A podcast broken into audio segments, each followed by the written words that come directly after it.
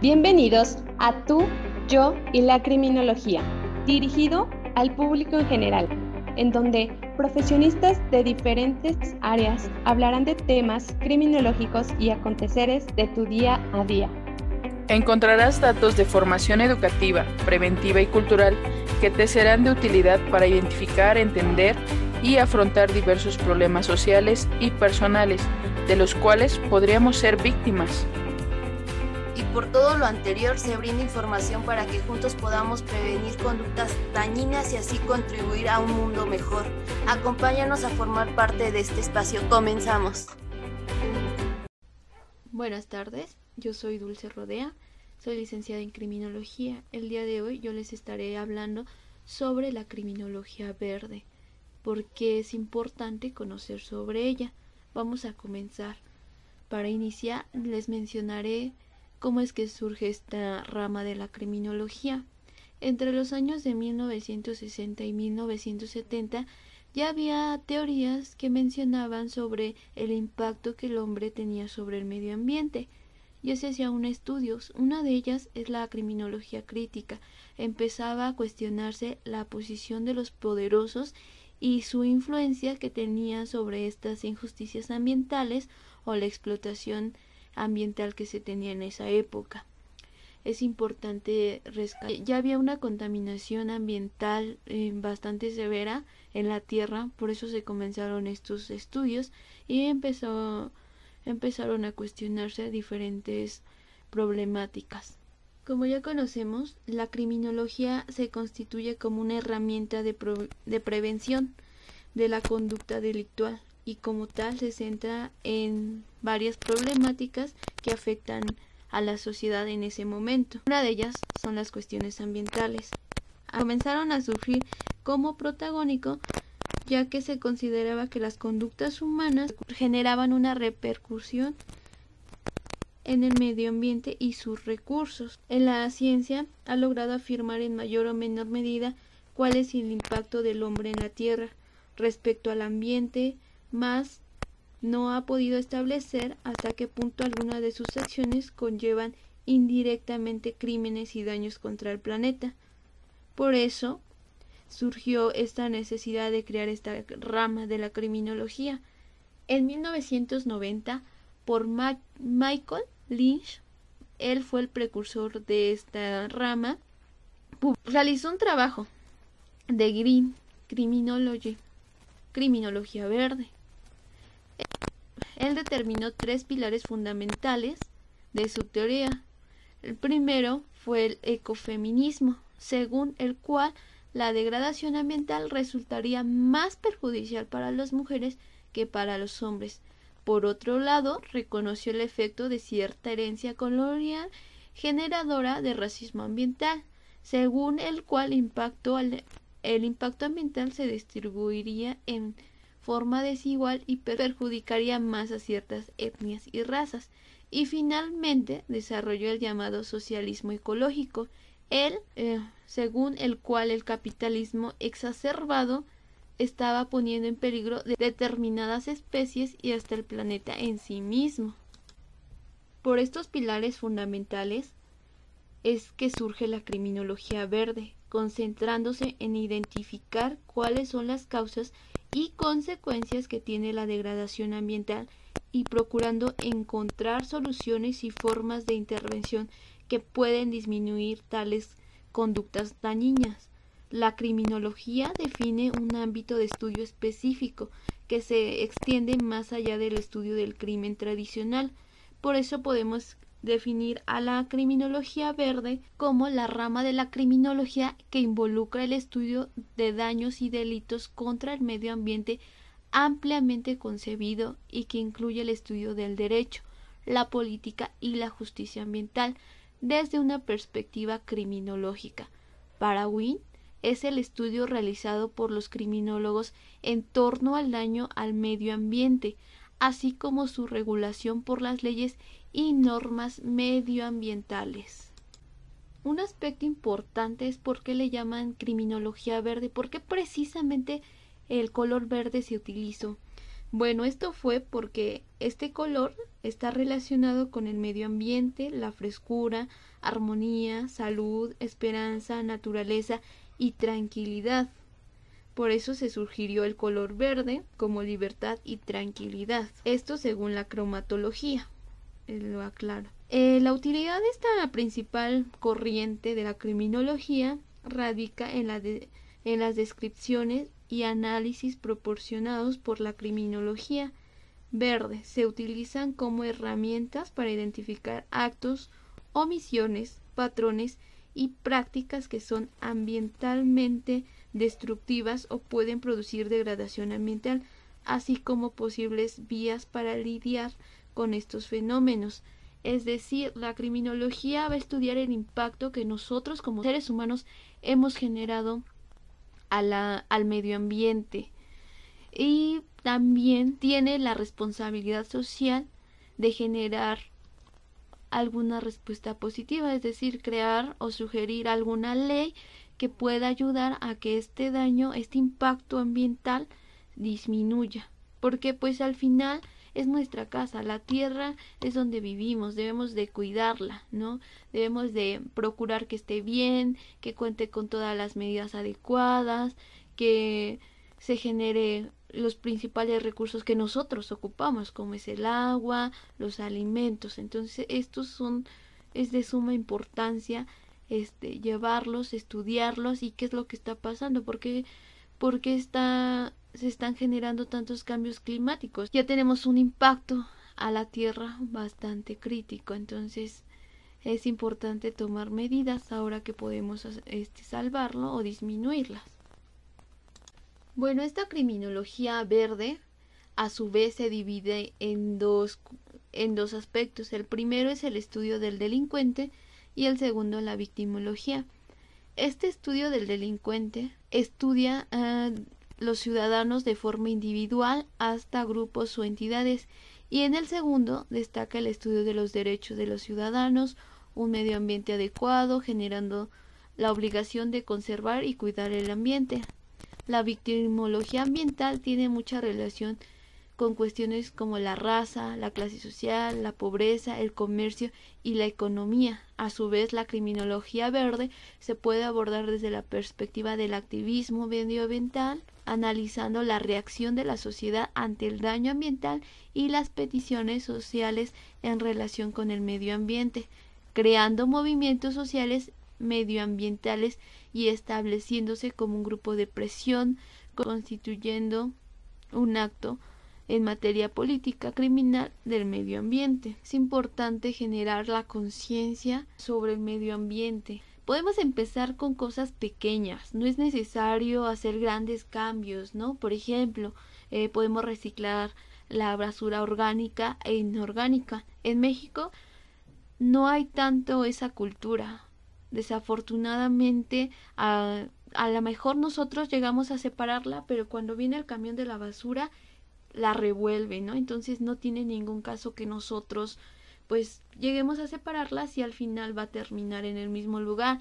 Por eso es importante comenzar en las dependencias pequeñas, por ejemplo, en la explicarles por qué es importante separar la basura, eh, la orgánica y la orgánica, y, y que el camión respete esa, esa clasificación. Para poder estudiar este daño ambiental es importante también estudiar diferentes factores como las características de la zona geográfica afectada, la influencia de los medios de comunicación, las normativas comunitarias, la construcción social y los intereses políticos de entorno. Es lo que les comentaba, qué leyes hay para proteger al medio ambiente o qué medidas están tomando, lo que determina cuál afección al medio ambiente cataloga como daño y lo cual no. El daño que procura prevenirse desde la criminología es mucho más extenso que aquel que se define la ley ambiental y la regulación penal.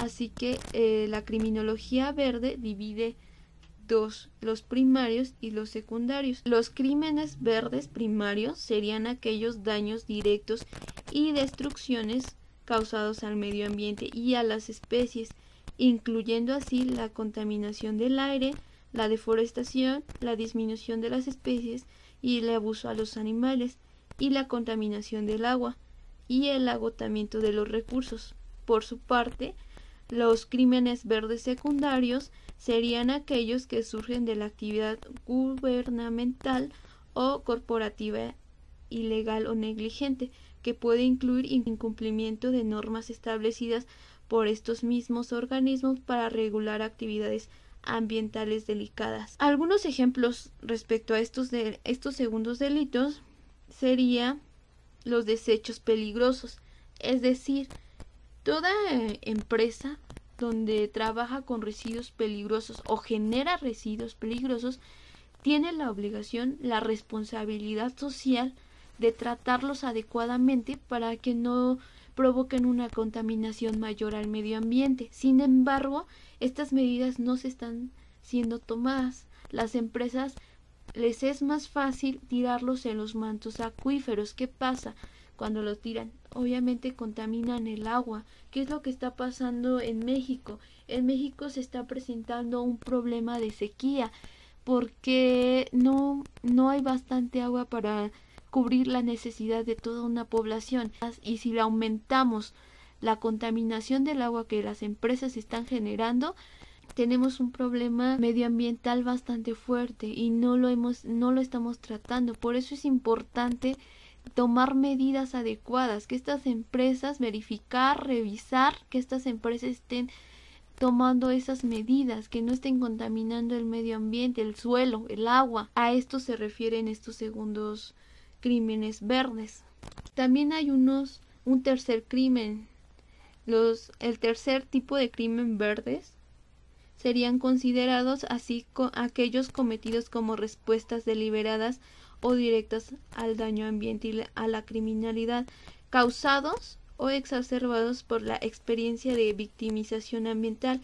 Estos crímenes pueden verse relacionados con la interacción entre los elementos humanos y no humanos del ecosistema, siendo los procesos sociales el factor dominante en algunos casos, mientras que en otros serán más relevantes los aspectos bioquímicos. Algunos ejemplos de ellos, daños a la propiedad o a las personas que produzcan como consecuencia de una protesta originaria en motivaciones ambientales. Lo refiere más a los movimientos, por ejemplo, alguna huelga que se esté realizando respecto a, este daño ambiental y pues haya una respuesta por parte del gobierno no muy favorable. Eh, esto se refiere a los tercer, terciarios crímenes verdes. En la actualidad ya existen otro tipo de clasificaciones que diversos autores refieren. Por ejemplo, uno de ellos es el cambio climático, la agricultura, la alimentación, el tratamiento de residuos, que ya habíamos mencionado, el maltrato de la vida silvestre y la justicia ambiental.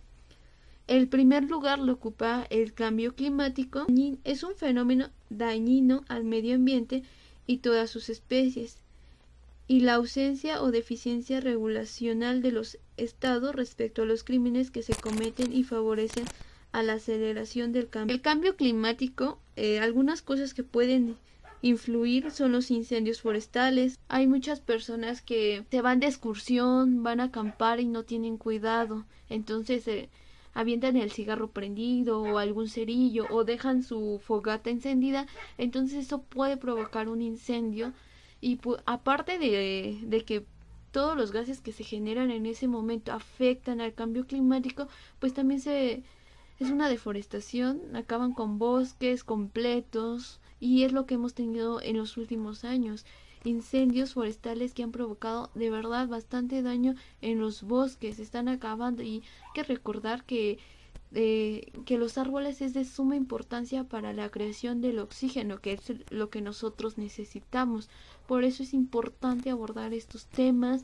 Es importante que si nosotros vamos a un bosque a acampar o vamos de excursión o a un cerro o tengamos cuidado con, con los cigarros, con, con los cerillos, hay que tratarlos de apagarlos completamente, evitaríamos un, un daño al medio ambiente. En segundo lugar tenemos a la agricultura. Eh, tenemos que ver cómo los alimentos se están, están siendo cultivados, manufacturados, procesados, comercializados y vendidos ya que esto puede llevar también a crímenes como la intoxicación de alimentos, la violación de las leyes o etiquetamiento, el comercio ilegal, la explotación laboral, cientos de delitos financieros y la destrucción de sistemas ecológicos y espacios de cultivo. Eh, esto se refiere más a los alimentos que consumimos, por ejemplo, algún alimento puede decir que, que está cultivado en una cierta zona,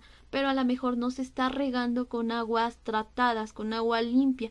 Entonces, si se riega con agua que está contaminada y luego llega a la tienda y nosotros no la lavamos correctamente, pues obviamente vamos a tener un daño en nuestro organismo, nos vamos a intoxicar o puede provocar o hasta la muerte. Por eso es importante verificar dónde se están sembrando los alimentos, cómo se están llevando a cabo el proceso de cultivo. El riego también es importante. Entonces tenemos que checar también toda esa parte. Y el último y también es sumamente importante el, el maltrato animal. Hay muchas especies en peligro de, de, extinción que se están vendiendo clandestinamente. Hay personas que tienen viviendo en sus casas a leones porque piensan que es una experiencia este diferente, ¿no? Pero claro que no, o sea, hay que ser conscientes en esa parte. El, esos tipos de animales necesitan vivir en su hábitat, necesita que los tengan con ciertas medidas, pero obviamente en su hábitat. ¿Por qué? Porque no están hechos, su naturaleza no les permite ser mascotas. Eh, obviamente es diferente, ¿no? Con un perro, con un gato. Esos son otro tipos de animales, son más domésticos. Y, y sin embargo también los estamos maltratando. Hay muchas personas que solamente compran perritos chiquitos porque les gusta y ya cuando empiezan a crecer y ven que no sé que son latosos que se necesitan cuidados mayores los abandonan en las calles. Hay demasiados perros gatos abandonados en las calles sin que sin dueño. Ese es otro tipo de maltrato animal entonces qué está pasando estamos haciendo que los animales no vivan en su hábitat los estamos maltratando, estamos acabando con nuestra naturaleza. Y cada uno de ellos es importante, tiene una función en el medio ambiente. Esta preocupación por cuestiones del medio ambiente, el cambio climático, la extinción de especies, el tráfico ilegal y la caza de las mismas se han escuchado y han leído con más ajo en estos últimos años, debido a que la conciencia social hacia el cuidado de nuestro planeta va en aumento, aunque de manera lenta, ya que la importancia que se les da las situaciones ambientales que surgen dependería en gran parte de la zona geográfica donde está donde ésta se desarrolle, pues la invasión de osos polares en poblados de Rusia, como en días anteriores se ha visto, no tendrá el mismo impacto que la ola de frío de menos 50 grados centígrados en Chicago, o que la ola de calor extrema en Australia, si bien estos casos son preocupantes, las zonas donde éste se está desarrollando es diferente y por ello el impacto de cada caso es variable, pero siempre será alarmante. En todo, en todo país será alarmante. Solo es cuestión de ver la zona geográfica, como lo comentamos. Eh, debido al uso de las redes sociales como medio de difusión de temas relacionados a crear conciencia social sobre temas relacionados a lo que hoy nos cita causa un gran impacto. Sin embargo, no podemos quedarnos únicamente como activistas detrás de un monitor, pues en la vida diaria necesitaríamos acciones que nos ayuden a combatir los delitos cometidos hacia el medio ambiente. No podemos solo ser observadores pasivos. Necesitamos trabajar, crear medidas, eh, como les comentaba, comenzar con cosas pequeñas. A lo mejor no vamos a ir a hablar con la empresa que está generando una, eh, una contaminación en los mantos acuíferos, pero sí puedes denunciarla eh, ante las autoridades para que ellos puedan realizar su trabajo este, de acuerdo a las leyes o medidas que se eh, están establecidas en ese territorio. Bueno, ya por último espero que este podcast les ayude un poco más a entender lo que es la criminología verde y eh, les den nuevas ideas de cómo podemos ayudar a nuestro planeta, ya que es muy importante que cuidemos nuestro medio ambiente. lo que genera todo a su alrededor. Los invito a seguirnos en Tú y yo la criminología, así nos pueden encontrar en, en Facebook, Twitter o Instagram. Muchísimas gracias por escucharme. Adiós.